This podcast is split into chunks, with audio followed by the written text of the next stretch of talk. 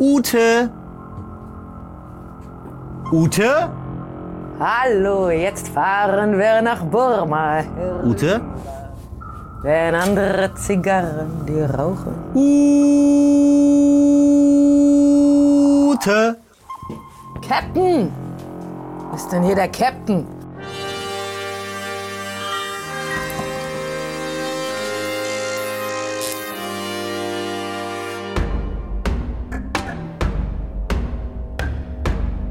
Sie ist die einzige Person auf dieser Welt, die eine Showtreppe formvollendet hinunterschreiten kann. Sie ist Schauspielerin, Musical-Legende, Sängerin und gehört ja, zu den beeindruckendsten Frauen, die ich kenne. Jetzt bei uns im U-Boot, meine sehr verehrten Damen und Herren, die einzig wahre, die Lemper. Bonjour Michelle. Ich bin da. Los geht's. Für welche Armee steht sie gerade? Woher hatte Marlene Dietrich ihre Telefonnummer? Und welche Prophezeiung ist eingetreten? Michelle! Bonjour! Bonjour madame, Je suis là. un peu, je suis ici, là-bas. Où Bonjour. Oh là. Oh là là! Auch fest. Oh, du siehst ja Merci. schick aus. Siehst Bist du, ein, auch. bist du echt oder eine, Ich bin eine echt. Statue? Das wollte ich dich Ja. fragen. Endlich ist sie da. Das ist dein Oh, Sitz. enchanté. so. Oh, Setz dich. Na? Ja. wow. Ich dachte, Ute trinkt sich ein bisschen Champagner mit. Ein, ein bisschen klaustrophobisch ist es ja hier, ne? Willst du Wasser oder willst du Shampoos? Ähm, ich nehme Shampoos. Ich wusste es. Ist ja auch schon spät, ne? Obwohl man die Tageszeit hier gar nicht erkennt. Hast du gedient? Bundeswehr? Äh. USA? Ich diene meinem, meinen Kindern. Ich bin im Kinderdienst. Davon hast du nicht so wenige, Ansonsten ne? äh, stehe ich für keine Armee gerade. Gelingt's?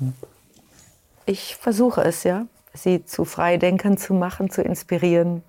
Und äh, vor allen Dingen, ich sage immer, dig in, dig in. Mach das einfach. Auch das ist so viel Arbeit. Das kann, dig in, geh rein, hau rein, mach mal. Das macht Spaß, wenn man einfach mal anfängt und dann sich vergräbt in einem Projekt oder in der Arbeit. Wie ist es wieder zurück zu sein hier in Germany? In Germany. Ich bin immer in Deutschland. Bist du immer Ständig. Ich bin in diesem Sommer sechsmal hin und her geflogen. hier? Magst du's?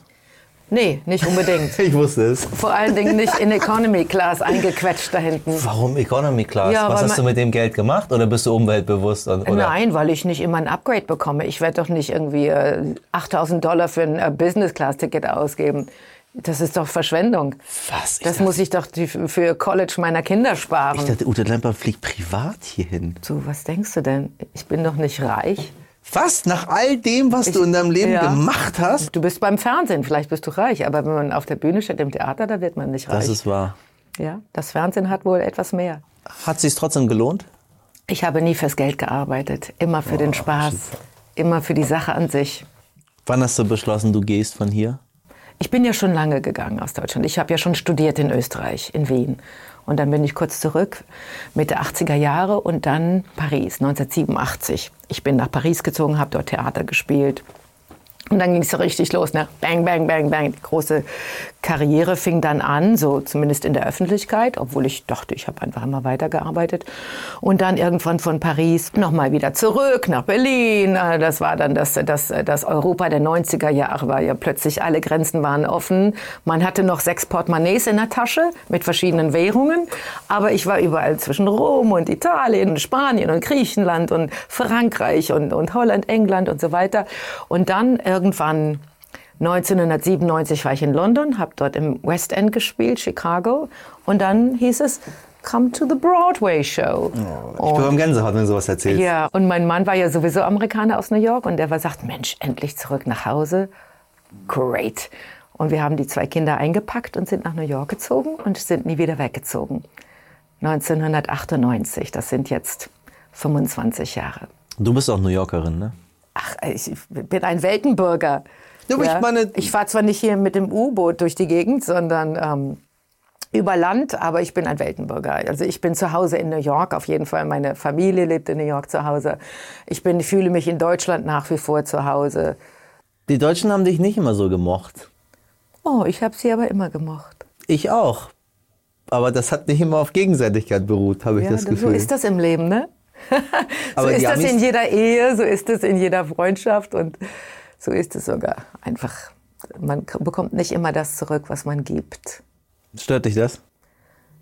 Das, das Leben tut manchmal weh. Wir spielen Ich habe, ich habe nie. Ich mache mit. Ja? Dann lernt das Publikum uns beide ein bisschen noch mehr kennen. Dein Schild. Ja. Ich habe, ich habe nie Haschisch geraucht. Ja? Ich habe, ich habe nie nackt geschwommen. Hast du nie? Na, hör mal, das ist doch das Schönste im Mittelmeer.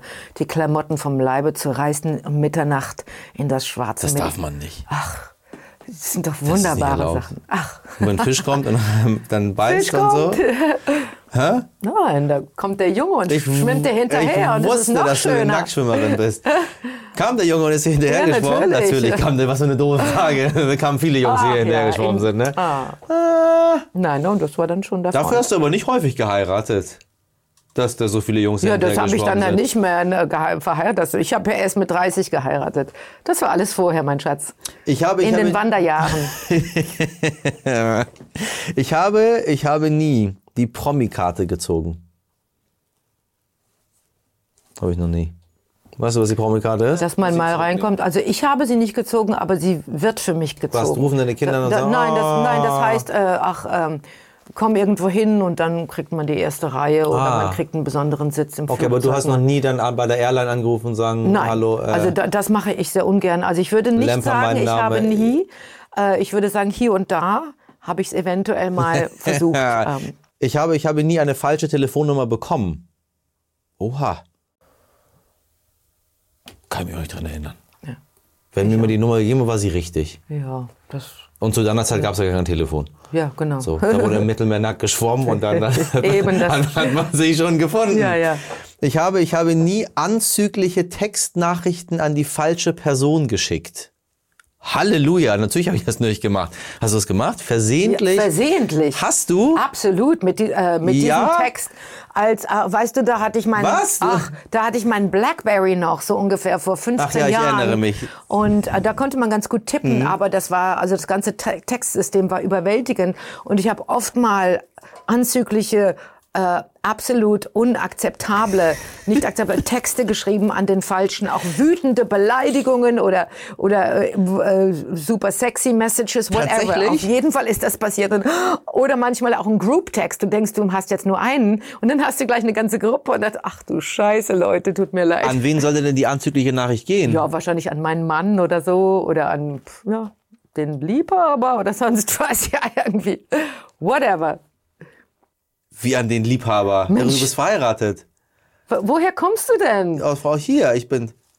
In welchem Zeitalter Ich habe die Botschaft verstanden. Sehr interessante Angelegenheit hier. Ich habe, ich habe noch nie die Zahnbürste von jemand anderen genutzt. Würde ich niemals in meinem Leben machen. Das habe ich. Never ever. I did. I did. In my younger years. In meinen finde ich ganz schlimm. jüngeren Jahren. dir die Zähne. Ja, heute, heute würde ich das, Das auch nicht mehr nicht- machen. das Aber früher, ach du, da war man dann nicht so hygienisch. Guck mal, wir sind ja nicht mal aufgewachsen mit Zahnseide. Stell dir das mal vor. Ich das weiß, da sind die absolut wichtigste Medium, die Zähne, die Zähne sauber zu halten, ist Zahnseide. Und die, die, die wurde mir uns nie gegeben als Kinder und Jugendliche. Die habe ich erst in den 20ern entdeckt für mich. Ich habe, ich habe nie heimlich die Nachrichten auf einem fremden Handy gelesen. So was macht man nicht. Äh, na ja, gut, also da ist ja 100% heutzutage ist ja das kodiert. Wenn es offen wäre, würde ich es machen. Of course. Du bist richtig böse, ne? Nein, aber man ist doch interessant. Ich habe, ich habe nie etwas in einem Geschäft gestohlen. Doch, habe ich. Das habe ich auch. Ja, ich habe einmal was geklaut. Oh. Zinnsoldaten. Du Armer, nur einmal. Ja, einmal. Ja. Dann gab es richtig Ärger. Und habe ich nie wieder gemacht. Da war ich acht. Was hast du geklaut? Das letzte, wahrscheinlich letzte Woche irgendwo Zahnseide oder sowas. Ne? Ja, irgendwo mal, Was, ja. nee, Ja, ja, mal, irgendwo was hast du denn als letztes geklaut? Nein, wenn der Wucher herrscht, in manchen Geschäften ist so ein Wucher am Start. Dann gehst du und nimmst know, du dir ein fuck bisschen. them. Really? Fuck them. Was denn? Just put the fucking tooth thing in your pocket and go. Ich habe, ich habe nie gesagt, dass ein Baby süß war, obwohl es offensichtlich hässlich war. Ein Baby ist nie hässlich. Oh doch. Oh Gott, es gibt so abgrundtief hässliche Kinder. Es ist einfach Ah, unglaublich. Doch, wirklich. Es gibt wirklich Kinder, die nicht süß sind. Wo man dann Kinder oder Babys? Babys. Es Also- gibt sehr hässliche Babys. Nein, aber ein Baby ist so pur. Ein Baby ist ein so pures Stück Leben. Ein so pures und Okay, du bist- du innerlich bist in einer- einer- in liebes Stück Leben. Dimension. Ich würde das nie fertigbringen, ein ein Kind hässlich zu sehen. Nie. ist? Es ist die purste Form von Leben, auch unbeschattet von menschlicher Manipulation. Niemals. Es ist nur schön.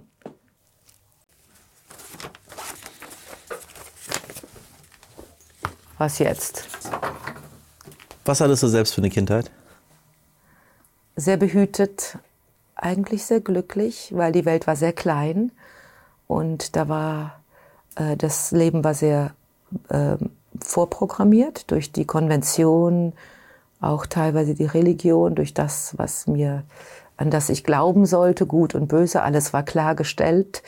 Und weil alles so klar war und vorgelebt war, musste dann die Teenage-Zeit das Loslösen umso stärker äh, daran rütteln. Ich habe einen unglaublichen Freiheitswillen gehabt und ähm, habe richtig draufgedrückt aufs Gaspedal zum Unwillen meiner Eltern. Hast du protestiert? Protestiert auch und ich habe ähm, in Rockbands gesungen, in Jazzbands. Ich hatte die Musik, Gott sei Dank, also ich war jetzt kein Punk, der als null Bock gemacht hat, sondern ich hatte meine Ausfluchtswelten, die kreativ waren. Der Tanz natürlich, jeden Tag war ich im Ballettsaal, Tanz studiert, dann kam die Musik dazu, Klavier gespielt und Theater kam auch dazu. Und dann, ich hatte also meine Ausfluchtswelt ganz klar und ganz ähm, leidenschaftlich mir schon früh gefunden. Was hast du dieser ganzen, weil du hast Ariel ja gesungen, Hast du da auch zugehört? ob ich zugehört habe. Also, also ja, Ja. ich bin, Ja, äh, find als, ich- als ich, äh, als ich gehört habe, Ute kommt, äh, bin ich äh, durchgedreht, Ich weil das ist ja ein mein, äh, mein ähm, Meerjungfrau-Kostüm an. also ganz, ganz junge Generation heute äh, weiß ja von der alten Ariel in der Form nichts mehr, weil wir ja eine neue Ariel haben und plötzlich haben wir eine Debatte. neue Stimme, so, ja. Eine neue Stimme und auch sie sieht ja auch plötzlich anders aus und dann meckern ja viele Leute, so, Ariel sieht ja gar nicht so aus und Ariel muss ja weiß sein. Das muss jetzt endlich mal sein, ja, weil es nämlich jahrzehntelang nicht so war. Und es hat sich ja viel geändert ja in den letzten zwei, drei Jahren. Ähm, jedes Land hat natürlich Dreck am Stecken. Wir natürlich ganz viel, die Deutschen, äh, Franzosen. Wir, äh, überall ist Kolonisation und äh, ähm, Menschenschande äh, pa- passiert. Äh, nicht nur in, in, im täglichen Leben, sondern auch äh, die Religion hat genauso viel Dreck am Stecken und ist mit Blut befleckt. Und ich denke, es, wir sind in den Zeiten, wo wir das einfach alles aufdecken müssen. Und das hat Konsequenzen. Und die kleine Meerjungfrau ist doch wunderschön. Das kleine Mädchen mit der dunklen Hautfarbe sieht doch wunderhübsch aus. Du lebst in den USA, du bist Amerikanerin, du hast Bin ich nicht, ihn, ja. Bist du nicht? Nein, ich bin nicht Amerikaner. Keine US-Staats. Nein, ich Wissen bin- die das, ich dass du da illegal lebst? Ich habe eine Green Card. Ach, Seit was? Haben sie dich nie eingebürgert? Oh, das hätte Oder ich schon. wolltest du das nicht? Nein, das wollte ich nicht. Was? Ich hätte seit äh, über 20 Jahren eine, Ja, weiß, eine ja, Staatsbürgerschaft haben können. Wenn man zehn Jahre Green Card hat, kriegst du automatisch die amerikanische Staatsbürgerschaft. Ich hätte auch die doppelte Staatsbürgerschaft haben können, äh, deutsch, äh. Aber ich fühle mich nicht als Amerikanerin. Ich bin Europäerin, ich bin Deutsche, ich ähm, bin absolut verbunden mit meinem deutsch-europäischen Pass und äh, kann mich auch mit der amerikanischen Kultur nur wirklich ähm, kompro mit Kompromissen auseinandersetzen. Alles außerhalb von New York ist die richtig äh, amerikanische Kultur und ähm, dieses auch dieses bipolare politische System mit Democrats und Republicans, dieses Hasssystem, was da gepflegt wird, die Medien, das Fernsehen und ich fühle mich da nicht wohl. Ich bin also New Yorkerin, absolut volle, knall, super harte New Yorkerin als Deutsche. Wenn du Amerikanerin geworden wärst, hättest du wählen können. Du hättest, dich, du hättest mitmachen Ich können. hätte wählen können. Das ist das Einzige, was äh, mir fehlt, ja. Das kann man mit der Green Card nicht, aber das macht meine Tochter für mich.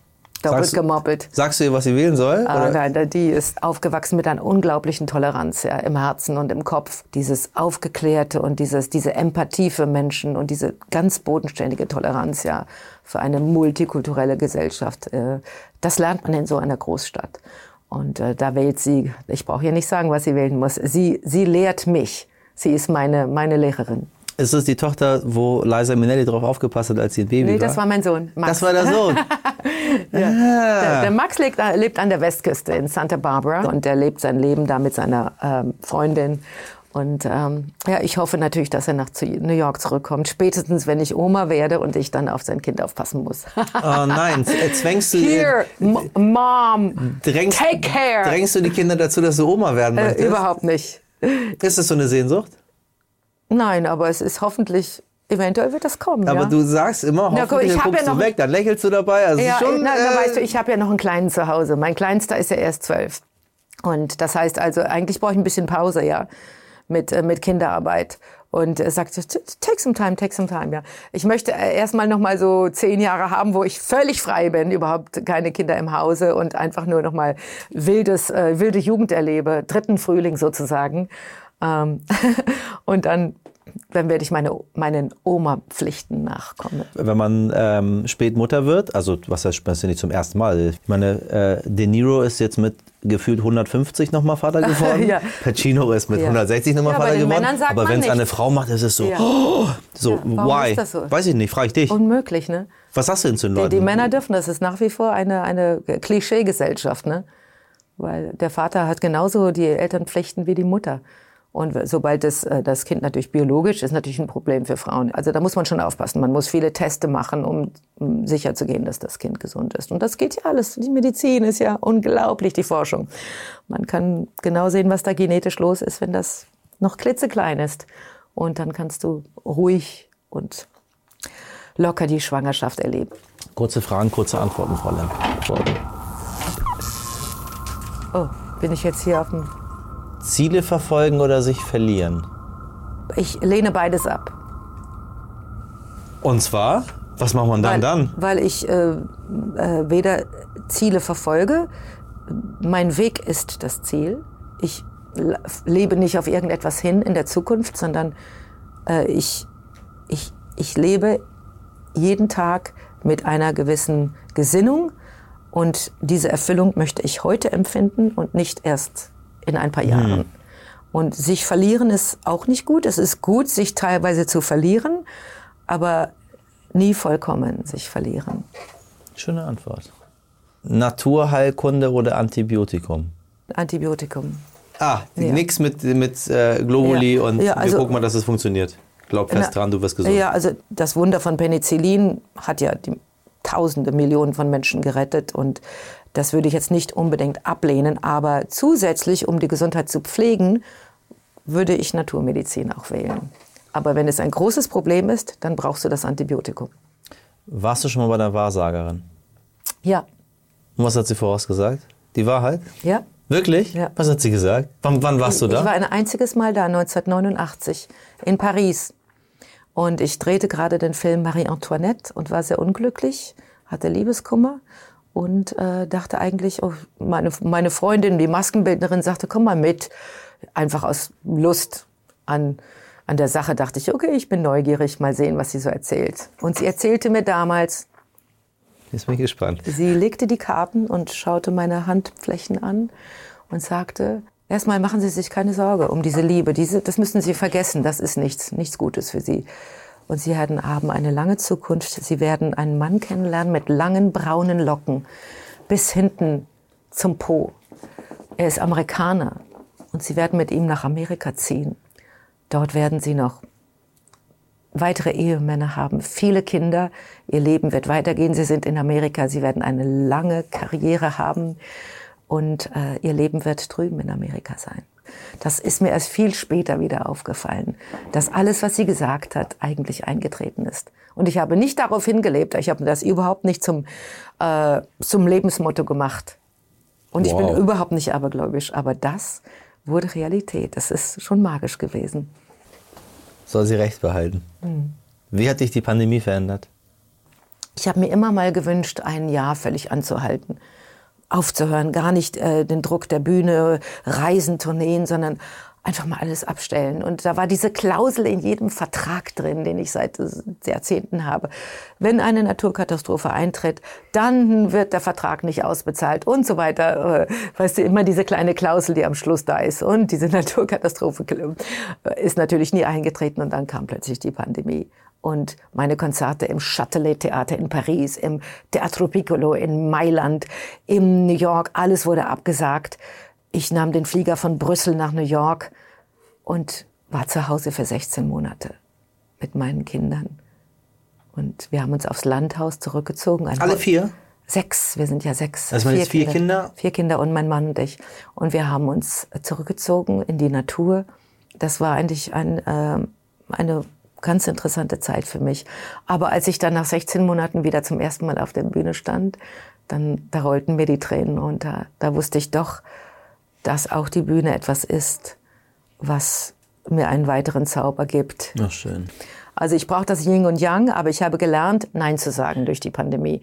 Weniger zu tun, das Essentielle zu tun und äh, dieses, äh, diese, diesen Druck und dieses äh, Rumrennen äh, wesentlich äh, bedachter zu machen. Welchen Vornamen hättest du gerne gehabt, wenn du ihn hättest aussuchen können? Ach, als ich jung war, fand ich meinen Vornamen nicht gut. Ute. Der, der war so kurz und komisch, ja. Fand ihn überhaupt nicht gut, ja. Und dann, als ich ins Ausland gezogen bin, sagten die Franzosen Ut oder Ute. Die Amerikaner sagten Judy oder Ute.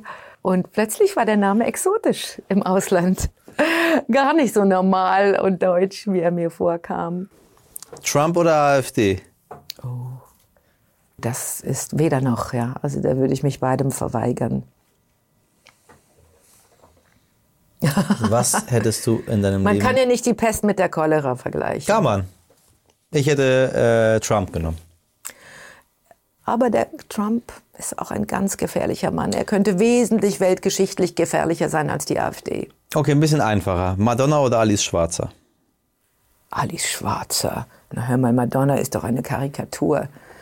Sie ist ja also, Sagen wir Madonna in den ja auch da Ende nicht. der auch Ende Ja, der nein, 80er? Nein, Madonna war Anfang für mich immer 80er. ein äh, Symbol für Sexismus, obwohl sie sich eventuell äh, denkt, dass sie für Emanzipation und Befreiung und so weiter, Sexualität gekämpft hat. Also ich halte sie für relativ untalentiert und das ist für ein, eine sehr klare für Aussage. einen Comicstrip und äh, ehrlich gesagt, was sie jetzt getan hat im, im, im Alter mit sich selbst, das sollte kein Vorbild mehr sein, ja. Sie, sie rennt einer Jugend hinterher. Sie hätte uns vorleben müssen, wie man, äh, wie man elegant und würdevoll altert.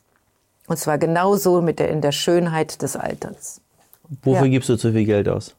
Ich bin sehr sparsam. Ist es so? Ja, ja, ich bin sehr sparsam und sehr einfach. Ich bin überhaupt kein materialistischer Mensch. Mit wem hast du zuletzt gestritten? Wahrscheinlich mit meinem Mann. Wahrscheinlich oder ja? Ja, ansonsten streite ich mich nicht. Du streitest dich auch nicht. Bist ja total, also du Mit- bist ja super nett einfach Ja. nur. Nein, nein, Gibst ich kein Geld aus, hast keine Laster, äh, Doch, machst Laster, keine äh, Schönheitsoperation, ja. fliegst Economy Class, Ja, na, kannst nicht, super äh, gut nicht singen, nur. spielst, spielst, du spielst drei Sprachen. Also, wo warst Ja, du? ich bin dann schon ein netter Mensch, aber ich bin auch ein Einzelgänger. Ist so? Ja, also ich, äh, ich denke, ich bin sehr gerne alleine und äh, ich gehe ungern auf Partys und Smalltalk mag ich überhaupt nicht. Wann bist du einsam? Selten bin ich einsam. Ich kann sehr gut umgehen mit dem Alleinsein. Ähm, ich bin auf Tour einsam, weil dann, dann vermisse ich die Familie. Ich bin auf Tour einsam, ganz klar, weil ich nach Hause, weil ich Heimweh habe. Im Hotel, im Backstage? Heimweh nach zu Hause. Am schlimmsten ganz am Anfang, im Jetlag. Ich kann nicht einschlafen, weil ich auf amerikanischer Zeit bin. Versuche hier mal eine kurze Netflix-Geschichte mir anzutun, die dann auch mein, wieder mein, meinen Kopf verrückt macht. Und äh, dann, ähm, Aber hast du einen völlig falschen Job ausgesucht. Weil du bist, ja, du bist ja die ganze Zeit unterwegs. Ja, nein, nicht die ganze Aber Zeit. viel. Also ja, ich meine, das viel. ist eine Leidenschaft auch noch. Also du, es ist Ja. Mhm. nicht nur deine Profession, das ist nicht das, was du sehr, sehr gut kannst, sondern es ist ja auch eine Sache, die du auch sehr gerne machst. Ich liebe meinen Beruf, aber er hat, führt mit sich, dass ich viel reise. Und ich bin sehr dankbar, dass ich überhaupt überall ein Publikum habe. Das ist doch ein wahnsinniges Geschenk, ja. Und äh, reise deshalb auch gerne, auch in die ganz viel verschiedenen Länder, in die verschiedenen Kulturen und habe auch wirklich ein, ein Network von Freunden überall. Aber ich vermisse zu Hause sehr. Gibt es denn so eine Sache, wo du sagst, da warte ich jetzt noch drauf?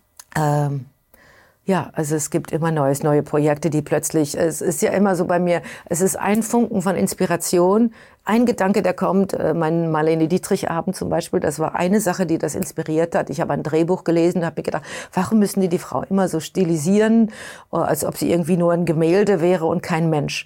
Und dann habe ich mich zurückerinnert an 1987, als ich drei Stunden mit ihr am Telefon gesprochen habe in Paris, mit der 87-jährigen Marlene Dietrich. Ich war damals äh, 24.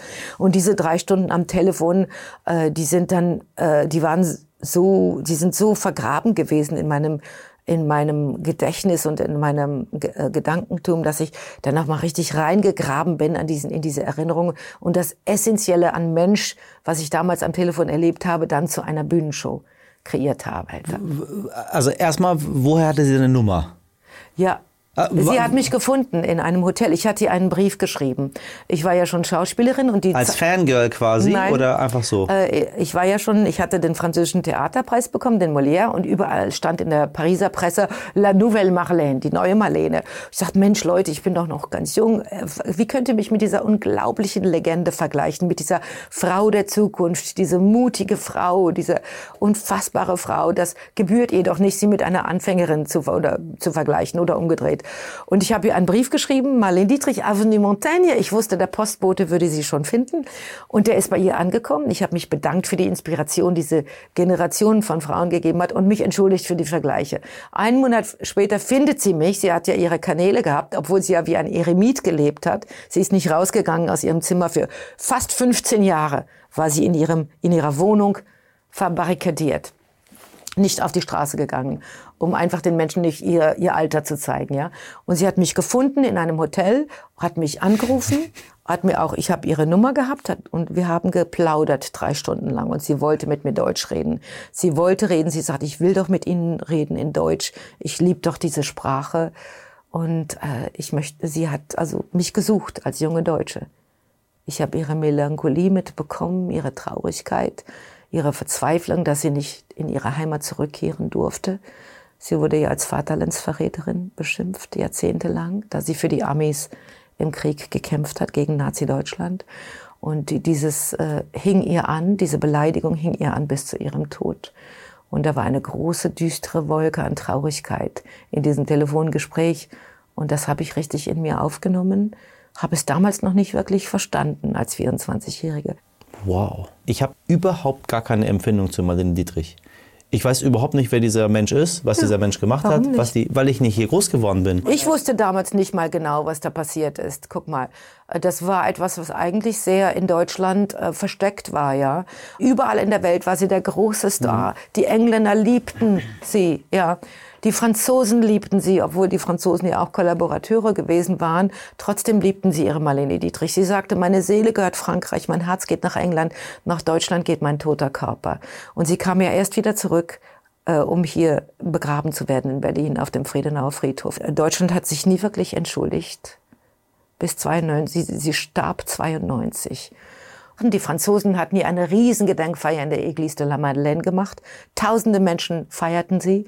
Sie kam nach Berlin, sie sollte gefeiert werden im Deutschen Theater Berlin, aber diese Feier musste abgesagt werden, denn die Rechtsradikalen drohten an, gegen sie Randale zu machen und gegen Marlene zu protestieren, die für die Amis im Krieg gekämpft hatte.